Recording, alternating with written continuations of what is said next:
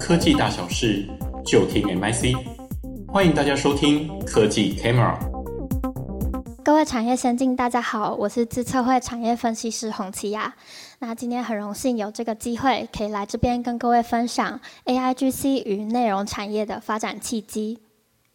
AIGC 与内容产业应用发展的这个环节，我们就会从文字、图像跟影音这三个类型来跟各位做分析。那目前，呃，内容产业运用这些 AIGC 工具，主要可以创建他们内容所需要需要的一些沟通文字，还有二 D 跟三 D 的素材，甚至是一些比较立体的场景空间。那像在文字型的部分，我们就可以看到，这当中包含了一些大厂，像是 OpenAI、Microsoft 或是 Salesforce 这样的厂商。那当中也包含了像是一些新创或者是研究机构的单位，他们会透过他们开发的应用程式，来让用户达到一些翻译或是文字沟通的效果。那么在图像型的部分呢，就包括了像是 Midjourney 或是 Stable Diffusion 这样子的二 D 图像生成软体。当然也包括了像是 Dream Fusion 跟 Get 3D 这样子的三 D 素材生成工具。那最后在影音的部分呢，则包括像是 Make a Video 这样子的影片生成工具，或者是像 Whisper，呃，由 OpenAI 制作这种音效跟对话生成的工具。那目前内容产业呢，它主要会运用这些基础开发工具直接做使用。或是建立在这些基础之上，再开发出专属于内容产业的一些呃垂直应用的一些工具或应用程式。那接下来我们也会针对这三种类型来跟各位做一个细部的探讨。首先，在文字型的部分呢，目前内容产业主要会运用这些文字型的工具来做像是 NPC、Chatbot 或是各式这种文字型的应用，像新闻啊、小说或是剧本的撰写。那以游戏产业为例的话，目前非玩家角色 （Non-Player Character, NPC） 是目前他们应用领域占市场营收三十五点二 percent 最具主导地位的一个类型。那这个 Non-Player Character 呢，它主要可以帮助我们用户更融入到这个剧情当中，甚至可以跟剧中的一些角色做进一步的互动，来创造更丰富的体验。那我们可以进一步透过这个案例来做具更具体的观察，像是 Inward 这间公司，他们就可以根据客户的需求来生成不同角色个性、背景知识，还有引导任务的 NPC 对话，借此来创造一些价值，还有维系这个顾客的关系。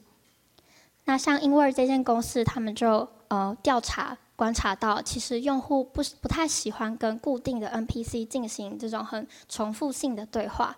甚至他们发现有八成左右的人会愿意花更多的时间，甚至花费更多的金钱来跟这个 N I 呃 A I N P C 来做互动。那我们可能可能会扮演像是警探这样子的角色，来询问这些嗯 N P C 玩家，诶，那个背景发生的这个大火是有人刻意放放火来制造一些意外的呢，还是它只是纯属意外巧合发生的事件？那它也会根据你跟不同 NPC 对话的不同内容，借此来导向不同的结局，或获得你需要的线索。那 NPC 这项应用，它除了可以运用在游戏领域之外，其实我们从 InWord 它的客户对于 In 呃 InWord 这项产品的发想，也可以观察到。像你今天是一个呃服服装服饰的品牌，你想要推展新产品，你也可以搭配这样 AI NPC 的工具来做一些品牌服饰的销售推荐，甚至是今天你有新专辑、新电影或新产品，你要举办发布会，你也可以透过你们品牌吉祥物，结合这样子的 AI 工具来做一个推销宣传。甚至是在一些教育还有职场培训领域，也可以用这样子的形象角色来进行一些历史人物的呃知识分享，或是职场培训的应用。因此，这个文字型的 AI 工具，它可以进一步运用在游戏娱乐、品牌经营，甚至是学习娱乐、学习训练这样子的场景。那么接着在图像型的部分呢，我们可以观察到，就是目前内容产业运用图像型的工具，主要就会在二 D 图像的生成，以及三 D 物件以及人像的产制。那在这块的应用上呢，内容产业主要会延续过去两年他们对元宇宙这个科技趋势的关注，那继续延续这个虚拟世界创建的工作，然后持续导入在这个虚拟世界的发展上。那以下我们可以关注像是 In3D 这间公司，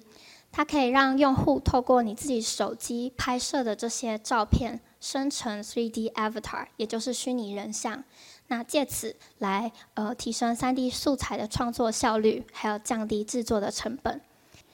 那 In3D 呢，他们主要提供的产品有两个功能，一个是全身影像一比一的生成，或者是你用头部影像来套用到他们的虚拟角色当中。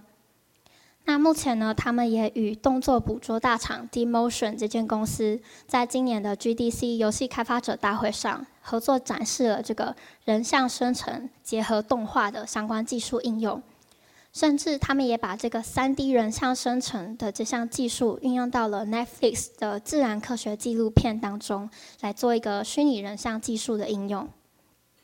那呃，In3D 这样子的图像型生成工具，目前也可以运用到像是游戏娱乐、影音展演，还有学习社交这样子的内容场景当中。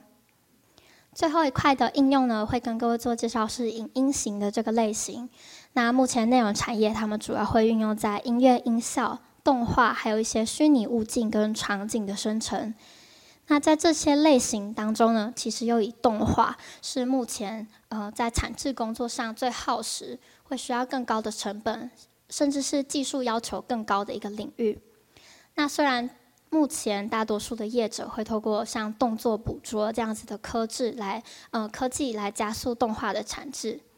那这边简单介绍一下动作捕捉，它其实就是透过架设一个摄影棚，然后在三百六十度的角度上安装各种高速的摄影机，来针对你的物件进行呃无死角的拍摄。那虽然这样子的方式可以大幅降低我们自己在做人形或物件建模的相关的产制速度或成本。但其实这也需要牵涉到很高昂的摄影棚搭建，还有这些呃相机跟摄影机的安置。因此，其实 AIGC 动画的出现，可以更快速还有更低成本的来解决业者相关的痛点。那在案例观察中，我们可以特别观察到，像 Connectix 这间公司，它是一间可以建构影像来生成动画的无程式码 AI 平台。透过他们的产品，可以大幅降低动画产制的技术难度，还有创造新的营收模式。像是这间公呃 Connectix，他们就透过了 AI 追踪人体关节的方式，可以透过影像来直接生成多种的人像动画。那像 Connectix，他们也在两个礼拜前试出了他们最新的这个 Text to Emote 动画生成的服务。他们让用户可以在平台上输入很简单的字词，比如说我想要一个 DJ 的表演，或者是，呃，我想要一个很生气的人像。那你只要输入这些简单的关键字，它就可以在这个影像上面套，把你想要的这些动作套用到这些角色上面，透过很简单的方式来生成动画。那最后一段，我们也讨论到了内容产业面临到 AIGC 的这些困境，可以带来什么？嗯，给虽然给他们带来了新挑战，但是也让他们有一些可以面对这些困境，可以做扭转，化危机为转机的机会。那像是在技术门槛上，内容产业就可以以本身自由的这个创意来展现核心价值，把这些 AIGC 工具当作是一个他们生成更多丰富素材的手段，来凸显公司开发故事引擎的这个核心价值。那在产制流程上，虽然现在版权跟这个模型训练的过程透明度不足，这个问题还呃仍待有待被解决，但其实已经有开始开始有一些业者他们会透过获得合理版权跟自制模型的方式来解决这个数据来源可信，还有模型训练可控的课题。